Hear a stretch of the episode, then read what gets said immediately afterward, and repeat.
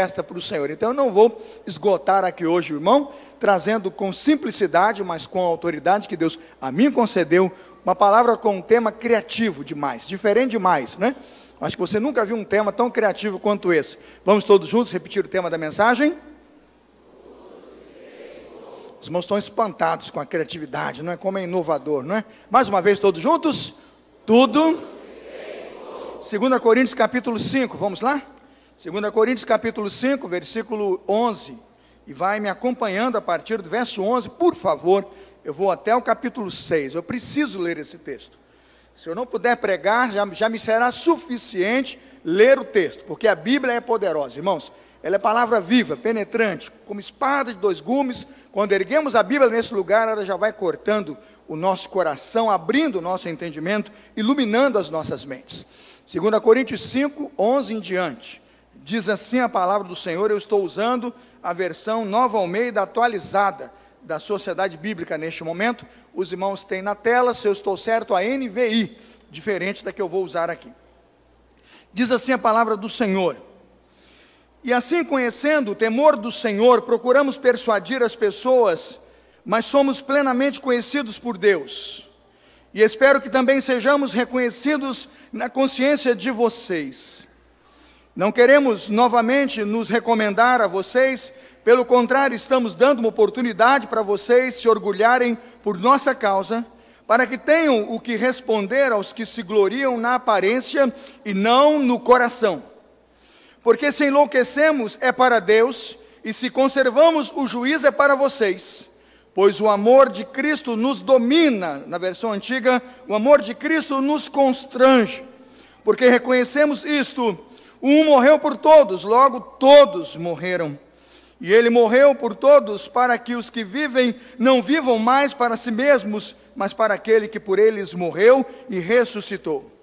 Assim que nós daqui por diante a ninguém conhecemos segundo a carne, e se antes conhecemos Cristo segundo a carne, já agora não o conhecemos deste modo.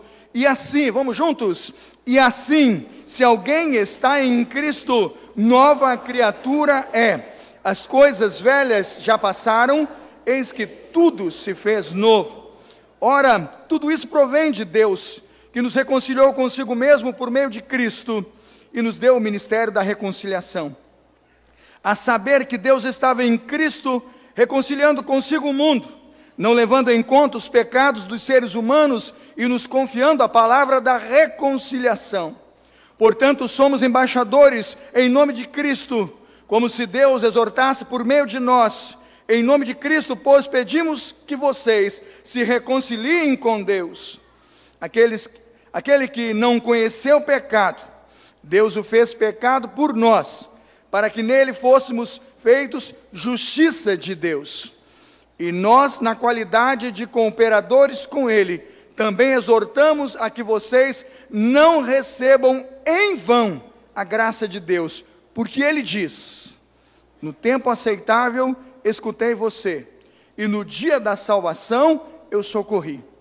Eis agora o tempo oportuno, eis agora o dia da salvação. Amém? Vamos orar? Senhor, é a tua palavra que é lida nesse lugar, palavra poderosa.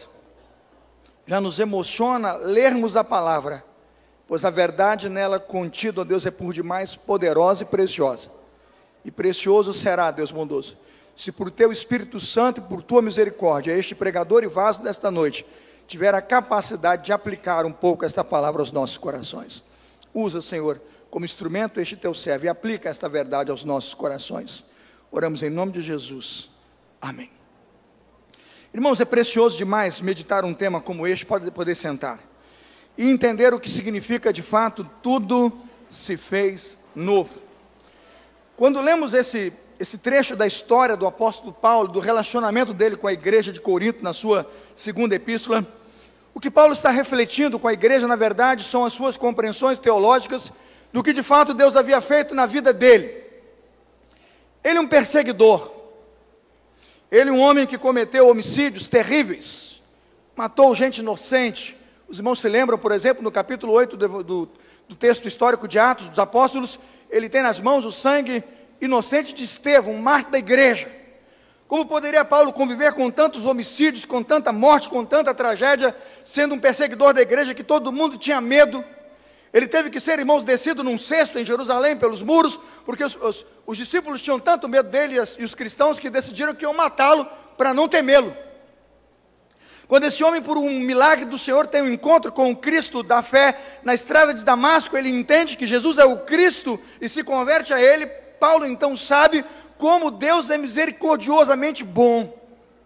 Paulo compreende como a graça de Deus é sobre a vida dele, e ele então, desvendando os olhos, diz a palavra de Deus que Cornélio faz uma oração por ele, as vendas que estão nos seus olhos deixam ah, de existir e ele começa a enxergar o mundo, e, e aquilo é uma ilustração muito boa, porque ele estava cego mesmo pelo poder daquela luz, e quando aquelas escamas caem, ele enxerga o mundo a despeito de tudo que era o mundo, um mundo diferente. O irmão há que notar, irmãos, que depois do encontro com Cristo do caminho de Damasco, Paulo não é mais a mesma pessoa e ninguém melhor do que ele para dizer: se alguém está em Cristo é nova criatura, as coisas velhas já passaram. Ele que viveu os rudimentos da fé, ele que viveu uma, uma religião de fariseus ultrapassada, uma religião doentia, olha para Jesus em gratidão e todos os dias o agradece, porque sabe que para ele tudo se fez novo. Quando vejo o que significa tudo, tento entender de fato o que tudo é. Será que tudo nesse texto é tudo mesmo? Será que tudo novo aqui então é de fato uma novidade absolutamente completa e nada velho ou antigo há naquele que, que tem Cristo?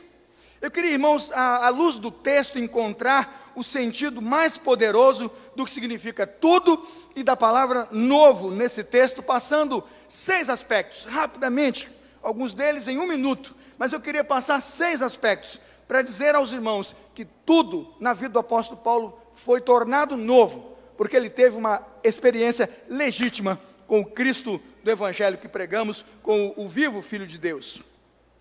A primeira experiência do apóstolo Paulo me faz ver que tudo é novo quando está na tela. Um novo temor e um novo amor tomam o seu coração.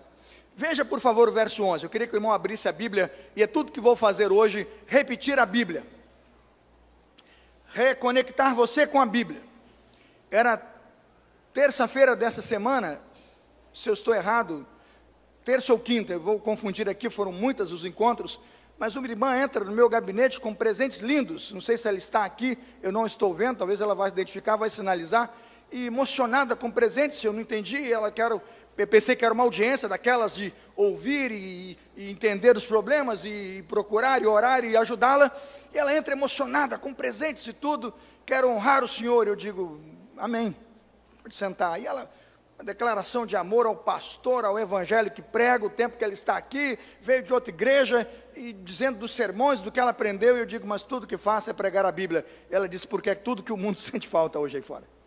E me deu lá um kit lá, daquela loja que eu não vou dizer aqui, para os irmãos dizerem que o sermão é patrocinado, mas eu fiquei emocionado, eu estou com cotovelos e joelhos rejuvenescidos, restaurados, graças aos cremes maravilhosos que a irmã me deu. E quando eu passo o creme, eu fico me lembrando, oh sermão abençoado aquele que tocou o coração da irmã. Quando olho para um texto como esse, irmãos, eu não quero inventar uma novidade, contar uma história de outro planeta, como se em Marte nós vivêssemos. Eu quero falar daqui da vida real. E para mim o apóstolo Paulo é magnífico, porque ele com simplicidade diz aquilo que Cristo fez. Ele disse: Eu tenho em meu coração algo novo, tudo, mas tudo o quê? Um novo temor e um novo amor. O temor, capítulo 5, ah, versículo 11 do segundo, da segunda epístola. Veja o texto uma vez que conhecemos o temor ao Senhor. Irmãos, é lindo perceber que o apóstolo Paulo está dizendo alguma coisa que é, que é uma novidade, considerando que ele era um fariseu. Um fariseu zeloso da lei, sabia quem era o Senhor. Ele repetia, como disse o pastor Lucas, o tal do Shema todo dia: Ouve, ó Israel, o Senhor nosso Deus é o único Senhor. Mas ele servia ao Senhor com medo, ele servia ao Senhor com pavor, ele servia ao Senhor com zelo que era apavorante porque ele não tinha compreensão do Deus de amor. E aqui ele está dizendo que o temor do Senhor entrou nele a ponto dele viver debaixo do temor de Deus, mas aprender a relacionar-se com um Deus de amor. Porque ele entende que um Deus que vê seus pecados, um Deus que vê suas misérias, um Deus que vê o homem, preste atenção, como ele diz, imprestável que ele era, e é isso mesmo que ele diz dele, miserável homem que sou, ele olha para Deus e diz: O Senhor é lindo. O seu amor é tremendo. E por isso eu entro na, na tua presença, Deus bondoso, com um temor que constrange o meu coração. Era domingo pela manhã, eu estava com um dos diáconos aqui da igreja, na porta, junto com o irmão Elias Duque. O meu Elias Duque vinha com aquela Bíblia que ganhou, esta, exatamente esta aqui, no dia do aniversário da igreja, emocionado, e veio contar tudo que vinha à sua mente dos anos que ele tem aqui na igreja. Eu fiquei muito grato, porque ele vem agradecer o, o símbolo, a Bíblia que recebeu do aniversário. Ele narra a história na minha presença, desde o templo antigo ali na porta até os dias de hoje, e ele emocionado como se um filme viesse à sua mente. E emocionado me dizia: Pastor, se as igrejas vissem, e se os cristãos que estão no nosso templo hoje vissem o Deus como eu vejo, como eu compreendo, o nosso comportamento, a nossa dinâmica, a nossa vida em culto seria diferente, porque eu entro na presença do meu Deus com um temor que me consome.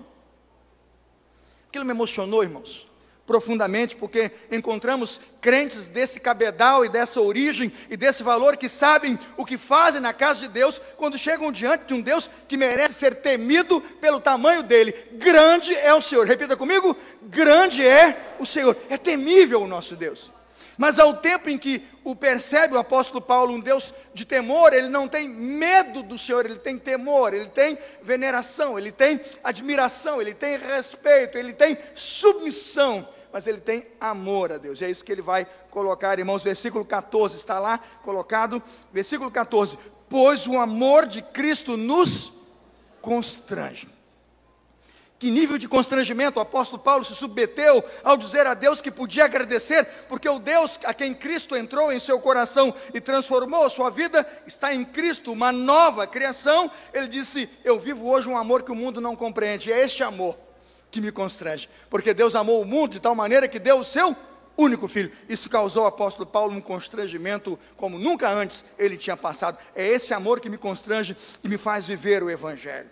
Irmãos, a igreja precisa amar o Senhor e temer o Senhor e entrar na presença de Deus com temor e com amor. É esse equilíbrio da vida cristã que nos fará ter certeza de que é uma mudança em nós, uma absoluta mudança e tudo está sendo feito novo. Mas há um segundo aspecto que quero destacar aqui com os irmãos: um novo modo de viver. Veja o verso 15 do texto que, estão, que está diante dos irmãos. Quando o apóstolo Paulo muda a sua, a sua relação com Deus do que seja o amor e o temor que ele tem, agora diferentes, construídos numa relação verdadeira e profunda com Cristo da fé, ele diz também que o seu comportamento e sua vida mudaram. Um novo modo de viver fica claro quando o apóstolo diz no versículo 15: E ele morreu por todos, para quê?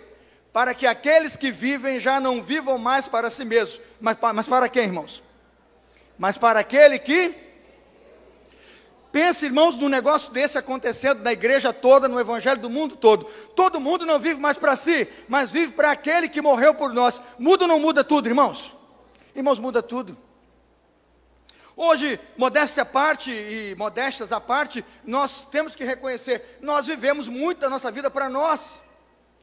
Nós vivemos quase toda a nossa existência para ser quem nós somos, para ter o que nós queremos, para comprar o que nos interessa e porque parece que o mundo gira no nosso redor. O apóstolo Paulo começa a olhar para uma conversão que ele tem a Cristo e diz: Eu tenho hoje uma percepção diferente do mundo. Se Cristo morreu por aqueles que vivem, eu não vou viver mais para mim, nem para mim mesmo, mas vou viver para aquele por quem ele morreu e ressuscitou.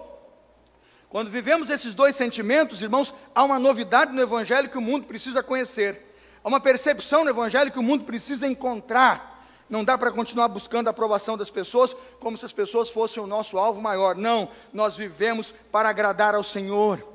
Quando amamos a Cristo e servimos a Cristo e Ele é nosso motivo de vida, nossos valores, famílias, metas, não é? são todas voltadas para o Senhor. Realizações, recursos para o Senhor.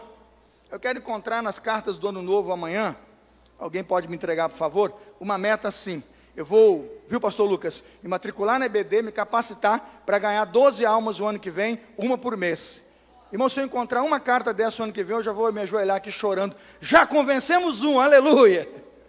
Porque na verdade as nossas metas são: eu vou ler um livro, eu vou fazer um novo curso, eu vou aprender uma nova técnica de cortar cabelo, eu vou aprender uma nova coisa de massagem, eu vou trocar o carro, eu vou tentar melhorar a minha casa, eu vou fazer mais isso. Não é assim as nossas metas? Nós fazemos metas que estão muito focadas e muito voltadas para nós. Mas o que o apóstolo Paulo está dizendo é que quando eu me converto a Cristo e vivo o evangelho de Cristo, em algum lugar, as minhas metas, realizações e recursos, de alguma forma, irmãos, estão canalizadas para não viver mais para mim, mas para aquele que por mim morreu. Amém, irmãos? Quando essa volta começar a acontecer na sua vida, comece a entender que o evangelho entrou com força. Entrou para rasgar mesmo e transformar a história da sua vida. Amém, irmãos? Essa é a segunda compreensão que tem do que o Evangelho faz quando alguém aceita Jesus. Mas tem uma terceira compreensão. 2 Coríntios capítulo 5, verso 16, nós vamos ler do 16 até o 17, ele diz assim: De modo que agora em diante a ninguém mais consideramos do ponto de vista humano, ainda que antes tenhamos considerado Cristo dessa forma, agora já não o consideramos assim. Irmãos, volto ao 16. A percepção que tem, em terceiro lugar, é que quando Cristo faz tudo novo na vida de um crente, significa dizer que ele vive um novo jeito de ver o mundo. Eu coloquei exatamente lá. De modo que, agora em diante, ninguém mais consideramos do ponto de vista humano, ou seja, da carne. Nós não olhamos mais com os olhos da carne, nós olhamos para as pessoas com os olhos da fé. Quando você vê um bêbado, você pode pensar assim: eu estou vendo um ex-bêbado. Quando você vê um viciado, você pode olhar e dizer: estou vendo um ex-viciado. Quando você vê uma prostituta, você pode dizer assim: eu estou vendo uma ex-prostituta. Eu estou vendo alguém a que o Espírito Santo quer entrar, quer ocupar e quer alcançar. Eu estou vendo ali uma nova criatura. Quando você consegue visualizar isso antes que isso aconteça, irmãos, significa que você tem fé. E é com os olhos da fé que o crente anda. O apóstolo Paulo diz que muda o seu ponto de vista por um motivo: ele crê versículo 17: Se alguém está em Cristo, é nova. Ele não tem diante de si um assassino, mas um remido. Ele não tem diante de si um bandido, ele tem um remido. Ele não tem diante de si um traficante, ele tem um remido. Ele não tem diante de si um mentiroso, ele tem um verdadeiro. Ele não tem diante de si um, um demagogo, ele tem um cristão, um salvo. Porque se alguém está em Cristo, é nova criatura. O apóstolo Paulo está dizendo, irmãos, é que esse ponto de vista muda todos, todo o ângulo e a nossa forma de ver o mundo.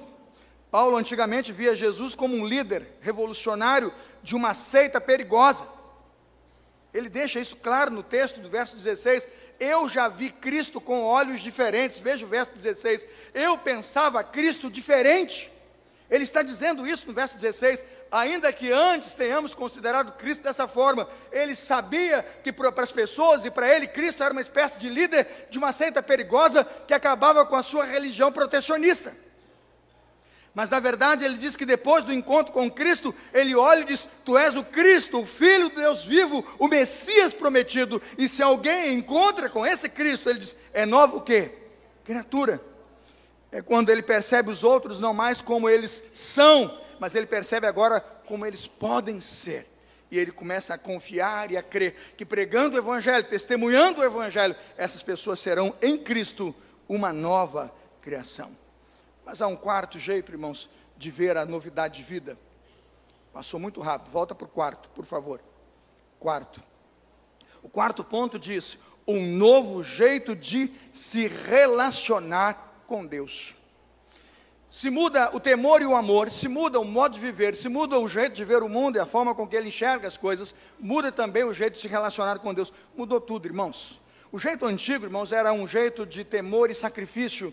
Corta aqui um, uma ovelha, sangra aqui um cabrito, mata um pombo, cria uma maneira e um recurso de eu estar aqui anualmente ou em algumas festas pedindo e buscando o favor e a graça de Deus em prol dos meus pecados. Mas quando o apóstolo Paulo diz que alguém está em Cristo, o seu jeito de se relacionar com Deus é diferente. Por quê? Veja a partir do verso 18, eu queria que você agora analisasse com carinho, analise com carinho, seja um crítico agora do exame da Escritura. 5,18 diz assim: Tudo isso provém de Deus, que nos reconciliou consigo mesmo por meio de Cristo e nos deu o ministério da reconciliação. Ou seja, 19, que Deus em Cristo estava reconciliando consigo o mundo, não levando em conta os pecados dos homens. Ele nos confiou a mensagem da reconciliação. Irmãos, eu creio que o apóstolo Paulo percebe o evangelho como ninguém o percebe e o ensina como ninguém o ensina. Justificados, pois, pela fé, temos o quê? Paz com Deus. É o ministério da reconciliação. Aquele homem perdido que era Adão no jardim do Éden não existe mais aquele Adão perdido, aquele Adão no pecado, irmãos, morreu e sucumbiu para nascer um novo Adão em Cristo, uma nova criatura, uma nova criação. O que o Evangelho está dizendo é que você, aquele pecador miserável, pode se tornar hoje um filho por adoção, porque Jesus Cristo, através do seu sangue, comprou a você perdão para os seus pecados. O texto diz claramente: nos confiou, pelo derramar do seu sangue, nos confiou uma, uma mensagem de reconciliação. Você é um pecador? É. E quem não foi? Eu fico pensando, irmão, se não é o evangelho que Paulo está ensinando aqui hoje, nessa carta a Coríntios, o que seria de nós? O que seria de Pedro, irmãos? O que seria de Pedro, irmãos? Homem preparado, instruído por Jesus, no discipulado, viu, viu pães sendo transformados, é, mortos ressuscitados, cegos abrindo os olhos, não é? As coisas acontecendo ali aos montes, em, em, em atuações assim sobrenaturais do Cristo. E o tempo todo aquilo vivo e claro aos, aos olhos dos discípulos. E quando então perguntaram: Você conhece Jesus? Não sei, nunca vi que seria de nós, irmãos, se não fosse o amor de Deus e a graça reconciliadora de um Deus que apazigua a ira de um Deus que tem uma ira contra o nosso pecado para nos perdoar e nos purificar de todo o quê? Todos os pecados. Todos os dias cada cristão deve agradecer a Deus, porque é pela graça da reconciliação que temos uma nova maneira, um novo jeito de nos relacionarmos com Deus não tem que esperar que um sacerdote e que alguém entre lá num lugar, num santo lugar, e que Deus aceite o que ele está fazendo, porque se ele fizer errado, eu estou lascado. Não! A Bíblia diz que hoje nós somos sacerdotes de nós mesmos e temos um sumo sacerdote, o nome dele é quem? Jesus, e por sacerdócio de Jesus nós chegamos na presença de Deus o Pai, amém, irmãos? E tudo que pedirmos a Deus o Pai, tudo que buscamos em Deus o Pai, pelo sumo sacerdote Jesus, na presença do Pai está, diga glória a Deus. Irmãos, isso é um novo jeito de viver o Evangelho. Isso é uma compreensão absoluta de que o Novo Testamento modifica no Novo Testamento do pacto de um novo sangue o nosso relacionamento e a nossa postura com um Deus que absolutamente nos ama. Não matemos nossos animais, nossos pombos, não sacrifiquemos em panelas ou, ou cruzamentos ou encruzilhadas. Coitado dos frangos pretos, brancos, não é? dos animais que estão morrendo por, por, por pessoas que ainda não compreenderam o que significa um novo relacionamento com Deus e com o Cristo da fé. Se alguém está em Cristo, nova criatura é. As coisas velhas já passaram. Os rudimentos de uma religião do passado e ultrapassada caíram por terra, porque Cristo, irmãos, selou conosco um novo pacto, uma nova aliança. Tudo se fez o quê? Novo. Sabe o que isso significa, igreja? Já as conclusões dessa mensagem vou chegando. Sabe o que significa isso, irmãos? Eu quero afirmar: assentamos com Cristo nos lugares celestiais, porque Ele decidiu assim nós temos livre acesso à sala do trono de Deus, nós temos nossos nomes escritos no livro da vida, aleluia. O Senhor escreveu com uma pena de ouro, com o seu sangue, o meu nome no livro da vida, e eu glorifico a Deus por isso. O reino de Deus tem sido passado a nós, porque o reino do Senhor agora é do Senhor e do seu Cristo, e nós somos chamados a reinar com Ele, isso é maravilhoso. Fomos feitos, diz a Escritura, filhos de Deus, somos por adoção filhos de Deus. E diz mais o apóstolo Paulo, Romanos 8:1, nenhuma condenação há para os que estão em Cristo Jesus. Chegarei diante do tribunal de Deus com o meu coração certo, ávido, por estar diante do meu Deus, a dizer: sou devedor à eternidade, sou devedor à eternidade, porque se nenhuma condenação há, é pelo sangue de Jesus. Recebemos então, irmãos, que, e percebemos então que tudo novo é tudo mesmo, porque modificou toda a estrutura de um sistema religioso, de uma vida humana e de um relacionamento com o Deus eterno. Em quinto lugar, irmãos, quero crer que também recebemos de Deus um novo ministério a desenvolver. Agora veja os versos 18 do capítulo 5. Que ministério é esse? Já foi pregado pela manhã, eu nem vou me estender aqui. Que ministério é esse? Tudo provém de Deus que nos reconciliou consigo mesmo por meio de Cristo e nos confiou o ministério da reconciliação.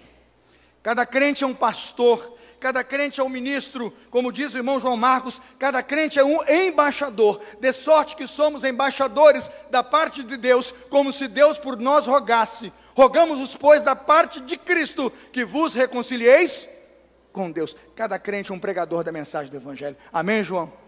Essa mensagem que está contida aqui. Deus fez de cada um de nós um missionário. Deus entregou a cada um de nós um ministério e eu não posso frustrar o Senhor. É isso que o texto diz. Deus não, por favor, creiam, Deus não perdeu tempo. Deus não cometeu um erro entregando sua mensagem à igreja. Veja 2 Coríntios 6:1. Está na tela, 2 Coríntios 6:1. Veja lá, como cooperadores de Deus, insistimos com vocês para não receberem o quê? O que ele está dizendo? Você recebeu um negócio tão grande, pastor Heber, Isabelle, tão precioso. Por favor, não faça que isso seja em vão. Fale de Jesus. Anuncie Jesus, porque o evangelho da reconciliação está com vocês. Amém, irmãos? Não deixe as mamães, dona Vilma, terem filhos no hospital sem falar de Jesus. Viu você que é médico? Não deixe o seu paciente ser um folheto. O que ele está dizendo é que Deus confia em nós e confiou a nós o seu bem mais precioso, o ministério da reconciliação. Ele não tem um segundo método, ele não vai usar uma segunda estratégia, ele confia em nós. Amém, irmãos? Ele nos tornou seus embaixadores, ele nos tornou uma agência confiável. Por isso, o pastor não pode perder a visão, a igreja não pode perder a visão. E nós temos que ter a visão de nossa responsabilidade, que o evangelho que temos não é vão, porque nós vamos viver por ele, e se preciso for, vamos morrer por ele, ser fiel até a morte, dar-te-ei a coroa da vida. Que não seja em vão. Aí você pergunta: o que tudo isso importa, pastor? Eu vou à última dimensão do tudo, para que tudo seja tudo uma nova dimensão do tempo. Quando o apóstolo Paulo começa a encerrar as suas compreensões e a dizer que tudo se fez novo, e novo é o temor e o amor que ele tem, novo é o seu modo, modo de viver, novo é o seu jeito de ver e, vi, e de ver o mundo e de perceber as coisas, é novo o jeito que ele agora tem de se relacionar com Deus, pois ele aposentou a velha religião por um novo modelo de religião, é novo o ministério, porque ele não tinha esse ministério e ele não existia, porque nós estávamos afastados de Deus por causa dos nossos pecados, porque os nossos pecados fazem separação entre nós e o nosso Deus, mas agora pelo sangue de Jesus há um novo ministério, e nós temos agora, irmãos, a última dimensão, ele diz que é uma nova dimensão do tempo, o apóstolo Paulo ensina isso como ninguém. Remindo o tempo, por quantos dias são maus. 2 Coríntios 6, versículo 2, eu vou terminar, pode acompanhar. Pois ele diz: Eu o ouvi no tempo favorável e o socorri no dia da salvação. Digo-lhes que agora é tempo favorável, agora é o dia da. O apóstolo Paulo está dizendo, irmãos, é que não há mais tempo a perder. O apóstolo Paulo está dizendo é que o tempo passa rápido demais. Eu, domingo passado, parei lá para elogiar o trabalho da comunicação e fui ver as fotos aí do culto de, acho que foi dia 22. Tiraram uma foto minha com tanto cabelo branco, eu disse, essas máquinas estão com defeito. Coisa absurda. Olhei no espelho, não via nada daquilo, mas está lá no site uma foto que eu pareço o Papai Noel na noite de Natal. Só não tinha barba. Eu comecei a me analisar e disse, Deus, o tempo passou tão depressa. Eu vi umas fotos minhas aqui, era um altar antigo, não tinha essas escadas. Eu magrinho, tamanho desse dedo, irmãos, com cabelo já tão bonitinho, tão escurinho. Foi quando minha esposa se apaixonou por mim. Que ela persevere e não desista. Porque o tempo passa. O que o apóstolo Paulo está dizendo é que você aposta às vezes no tempo e diz assim: é, vamos dar tempo ao tempo. Eu vou dar um tempo para o tempo me convencer, eu vou dar um tempo para o tempo passar. Irmãos, o tempo passa. Você diz que vai no lugar, não é? Está assim em, em, em Tiago, né? Você diz que vai num lugar e vai numa cidade, vai comercializar.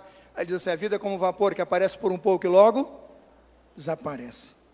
O que o apóstolo Paulo está dizendo, irmãos, é que se você quer viver uma novidade de vida, o tempo não é amanhã, o tempo é hoje. Quer abraçar Jesus, o seu evangelho, o tempo não é amanhã, o tempo é hoje. não sei a bobagem que você tem feito com a sua vida, não sei o quanto você tem jogado sua vida fora, com mentira, hipocrisia, vício, com engodos, com enganos, mas o evangelho é poder. Não sei se você mentiu para os seus pais, não sei se você mentiu para a sua família, não sei se a sua vida é uma mentira, não sei se o seu casamento é uma mentira, eu não sei se o vício que você tem está derrubando você, acabando com você, mas o que o Evangelho está dizendo para você hoje é que na dimensão do tempo de Deus, dá tempo para você, porque você está ouvindo essa palavra, é isso que ele está dizendo. Quando você ouve esse Evangelho, é tempo. E é a hora, porque se o ouvido está pronto, o coração está pronto, a mente está pronta, ele diz: não perca tempo, permita que Deus mude tudo. O que ele está dizendo é que a porta está aberta. Você entra por ela e nunca mais volta atrás. Porque ele diz que quando ele coloca alguém nas mãos dele, é para nunca mais ninguém arrebatá-los da sua mão. É dia de salvação. Eu estava com minha esposa no Canadá, nas cataratas do Niágara, passamos, eu acho que, eu não sei, umas duas noites ou três noites naquela região. E a minha decepção é que aquela catarata estava congelada. Eu fiquei tão triste. Falei, ah, meu Deus, eu queria ver tanta essa água descendo. E estava um paredão de gelo. Pela graça de Deus, parece que a gente ora e Deus atende a gente só, né? Eu falo, Deus, é como se o universo girasse em torno da gente. Mas eu pedi, Senhor, faz esse negócio descer aí. E no último dia, Angélica, a gente dormindo, fez um estrondo na janela. Eu falei, alguma coisa aconteceu. Era o gelo deslocando, a catarata desmontando e a água descendo. Me lembrei de uma história de, um, de alguém, um fotógrafo, que vai fotografar um momento assustador quando do, do degelo daquela catarata. É uma história antiga. E que no degelo, então, apareceu lá uma espécie de um animal, um cervo muito novo, que faleceu pelo congelamento e faleceu e passou a flutuar. Uma águia, certamente faminta pelo inverno, faminta pelo inverno, vê aquela presa fácil, quase que comida congelada, né, irmãos? E não tinha que estar dando trabalho, a águia desceu, sobrevoando, espreitou ali, viu que estava em cima da lâmina de água, ela botou as suas garras na presa ali, da, daquele cervo de filhote morto, e prendendo aquelas garras, começou a bicar alguma coisa para comer, uma substância depois do inverno. E ela prendeu as garras e foi comendo alguma coisa ali. Alguma coisa ali. Mas ela não podia alçar voo, porque era pesado. Então ela ficou ali. Mas a água ia para onde? Para baixo. A água ia correndo. E ela achando que pode tirar um pouco mais, que pode tirar um pouco mais, que pode tirar um pouco mais. A água foi se aprofundando, o frio da água foi voltando. E, obviamente o animal ainda estava com um nível de congelamento muito alto, irmãos. As garras da águia se congelaram ao animal. E quando ela vê a queda d'água, que é uma das maiores quedas d'água do mundo, com um impacto que os irmãos sabem o que é aquela queda, aquilo assusta. Foi lançado do alto daquela queda d'água o animal morto, a águia presa, porque não conseguia mais se soltar as garras, porque não teve ela a dimensão do tempo de estar ali e do tempo de sair. Talvez tenha achado que ainda dava o quê? Tempo. Uma história antiga que li de uma família que queria preservar o seu filho do Evangelho, das verdades de Jesus. Alguém procurou a família e disse: Seu filho é um bebê, vamos levá-lo à igreja para ouvir o Evangelho. A família disse: É muito novo para ouvir o Evangelho. Depois a criança cresceu, começou a estudar. Aí foram a família, vamos levá-lo para ouvir o Evangelho. Diz, ah, mas ele está estudando agora, ocupado com os estudos. É muito jovem ainda para ouvir, muito novinho para ouvir o Evangelho. O menino ficou jovem, começou a namorar, então vamos levá-lo à igreja agora como jovem, porque ele está namorando para ouvir o Evangelho. A família, não, agora ele tem que namorar né? Deixa ele namorar, porque agora ele não tem que ouvir o Evangelho. Ele se casou, irmãos, se casou e começou a trabalhar e foram a família. Vamos levar à igreja para ouvir o Evangelho? Aí a família diz: Não, agora ele está se casando, ele vai trabalhar para consolidar a família e a casa dele, porque ele precisa estruturar a casa dele. E não levaram.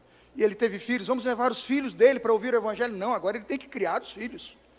Irmãos, ele ficou velho, adoeceu, morreu, e quando o caixão ia saindo, a família disse: Pode chamar o pastor ou alguém para pregar o Evangelho, a sepultura do meu filho?